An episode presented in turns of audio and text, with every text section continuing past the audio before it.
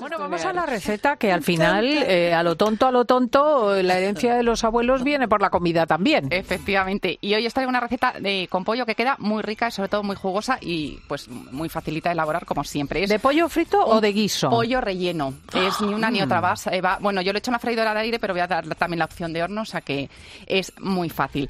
Entonces, lo que vamos a necesitar dos pechu para, para dos pechugas, ¿vale? Los ingredientes, dos pechugas de pollo, 150 gramos de espinacas frescas, 100 gramos de queso ricota. Si a alguien no le gusta el queso, hay una opción que ya os di aquí la receta, que es hacer el labne, ¿vale? Que es quitarle el suero al, yogur y nos queda como un queso fresco. Y es una opción, pues, para, pues eso, para la gente que no le gusta el queso. Luego un poquito de sal y pimienta al gusto, también un toque, un poquito de orégano, unas uvas eh, pasas también al gusto, un tomate eh, natural, en el tomate tomate, una chalota o media cebolla y tres cucharadas de aceite de oliva virgen extra. Lo primero que tenemos que hacer es cortar la chalota o la cebolla en trocitos muy, eh, muy pequeñitos. Ponemos a calentar en una sartén un poquito de aceite de oliva virgen extra y añadimos la chalota y la dejamos a fuego medio y la vamos así dando vueltas hasta que se poche la Y chalota. cuando esté, Y cuando esté, cuando ya veas que esté, efectivamente, eh, añadimos las espinacas. Eh, las damos, nada, las espinacas en un minutito las tenemos hechas. A continuación agregamos el queso y mezclamos todo bien con las espinacas y la chalota. Lo retiramos del fuego y en ese momento es cuando añadimos las pasas. Mezclamos toda bien esa masa y la reservamos. Ahora nos vamos a ir a cortar la pechuga entera, ¿vale? Eso sí, las pechugas, no lo he dicho, hay que comprarlas enteras. Le damos un corte por la mitad y la abrimos así en forma de libro. Salpimentamos y le ponemos eh, un par de rodajas de tomate de base y encima de, encima de las rodajas de tomate le ponemos la masa que hemos hecho con las espinacas, el queso y las pasas.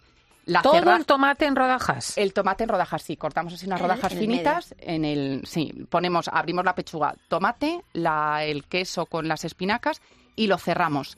Salpimentamos un chorrito de aceite de oliva virgen extra y lo llevamos a la freidora entre 15-20 minutos a 180 grados. Lo que digo siempre, el tiempo va a depender un poco de la potencia de la freidora, ¿vale? Y del tamaño de la pechuga de pollo, así que va a Le variar un calculo poco. mucho tiempo. En la freidora es que es fre- freidora de aire, no te creas, Mm. es una pechuga entera, Cristina. Os digo una hora.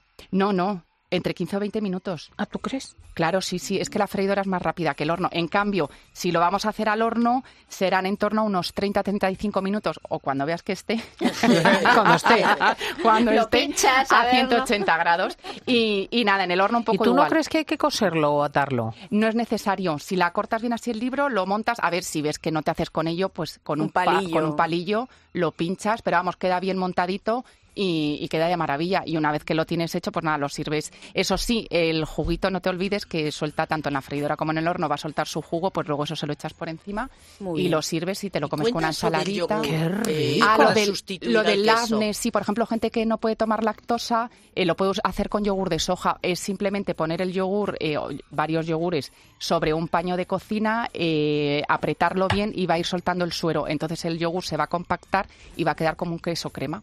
Pues sin lactosa también claro, puede o- ser, ¿no? sí, sí, sí, sí, un yogur Sí, sin que te lactosa. queda como la- el queso ricota, que tiene sí, como tropezón. Sí, Sí. que al final eh, hay gente que no toma queso pues por dietas o por Sí. lo que sea, pues lo puedes hacer así, es más ligero y queda muy rico. Y, oye, te tomas Bueno, una vamos a hablar del trasplante de útero, que a algunas mujeres que no tienen ese órgano les puede permitir tener un hijo. Entonces es interesante el asunto.